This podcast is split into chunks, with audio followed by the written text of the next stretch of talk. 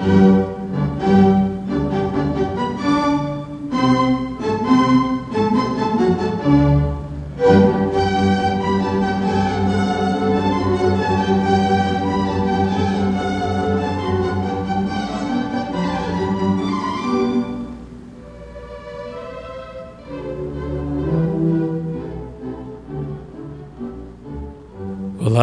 meu nome é Vinícius. Esse é o episódio número 4 do podcast Número Imaginário. Hoje falarei sobre Newton da Costa e os fundamentos da física.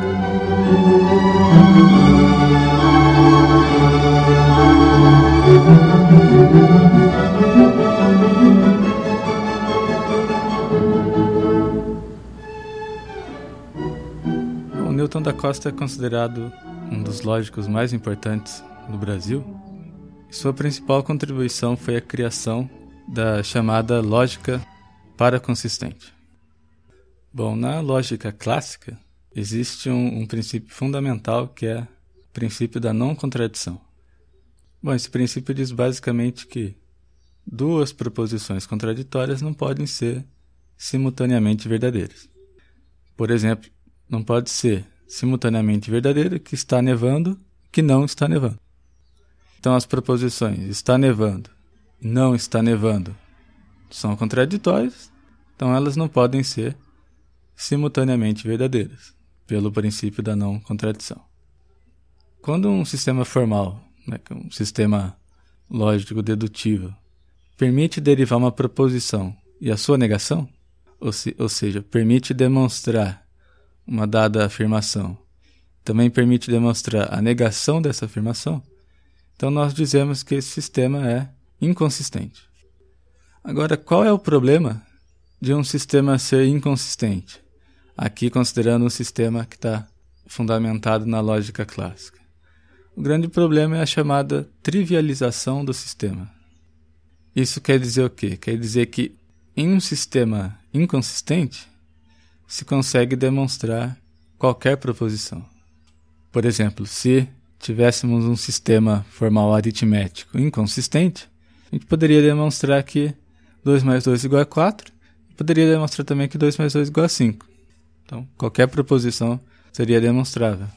E isso vai ser ruim para a gente distinguir aquelas proposições que serão consideradas verdadeiras daquelas que, são, que serão consideradas falsas. Ou seja, um sistema assim, na lógica clássica, não seria de muita utilidade.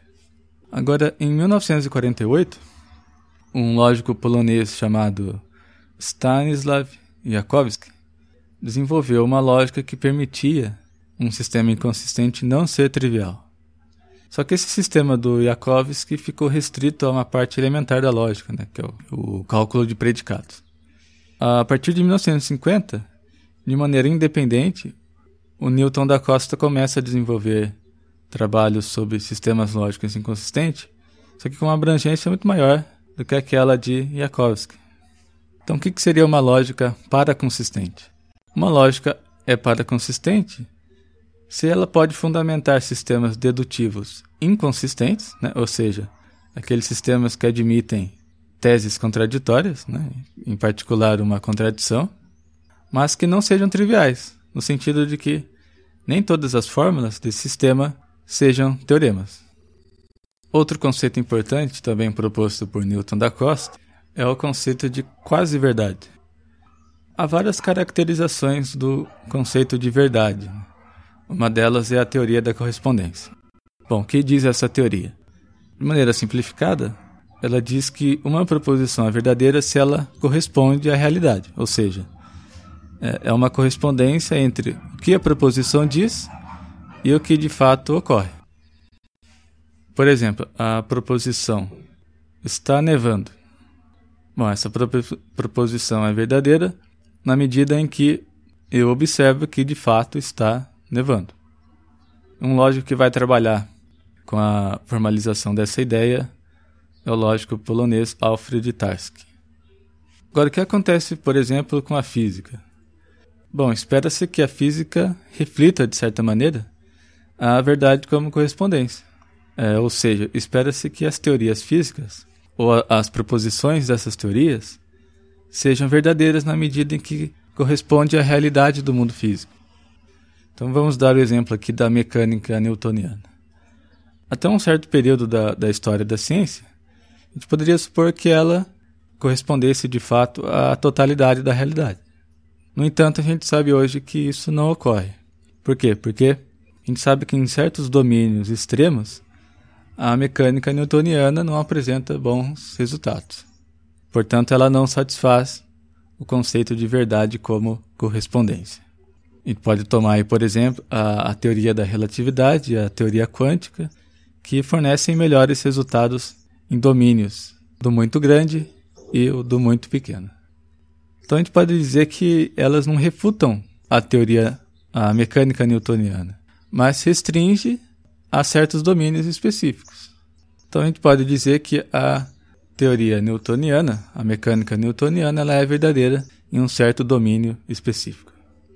Bom, sendo assim, o conceito de quase-verdade do Newton da Costa vai nos dizer que uma proposição é quase verdadeira em um dado domínio se as coisas se passam nesse domínio como se a proposição fosse verdadeira, no sentido da verdade como correspondência dentro desse domínio.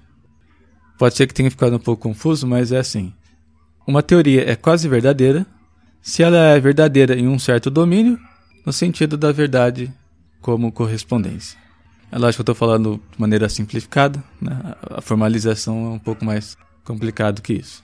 Então a gente poderia dizer que a mecânica newtoniana é quase verdadeira. Por quê? Porque ela é verdadeira no sentido da verdade como correspondência em um certo domínio.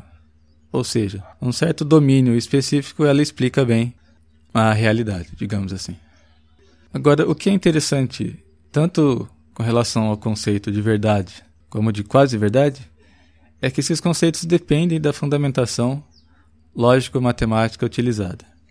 Sendo assim, se a gente altera essa fundamentação, altera-se também os conceitos de verdade e quase verdade. Tal maneira que nada impede que possa haver várias teorias quase verdadeiras propostas para explicar os mesmos fenômenos em um determinado domínio. Então você pode ter várias teorias que explicam o mesmo domínio que diferem simplesmente pelo, pela sua fundamentação matemática. Então, o que Newton da Costa vai dizer é que a escolha dessa fundamentação matemática vai depender de critérios pragmáticos do próprio cientista. É, o próprio Newton da Costa vai trabalhar com, com axiomatização de teorias físicas. Né? Ah, o que seria uma axiomatização de uma teoria física? Basicamente, exibir sua estrutura matemática subjacente. Então, juntamente com outro lógico, chamado Rolando Chouaki, Newton da Costa vai formalizar o conceito de predicado de Supes, que permite axiomatizar teorias físicas é, utilizando certo tipo de teoria de conjuntos.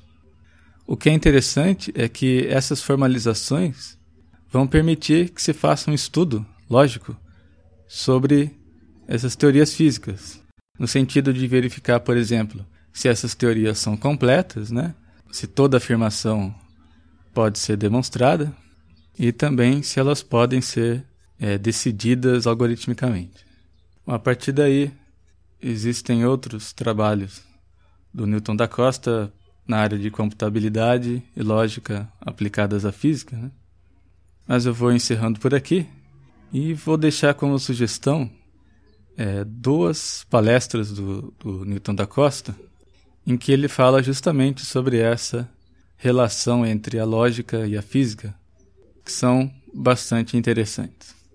Então, o link para essas palestras, assim como outras referências sobre o assunto, eu vou colocar lá no site, que é númeroimaginário.wordpress.com. Lembrando que se alguém tiver alguma dúvida, sugestão ou correção que queira fazer, pode mandar um e-mail para númeroimaginário.hotmail.com. Obrigado e até mais.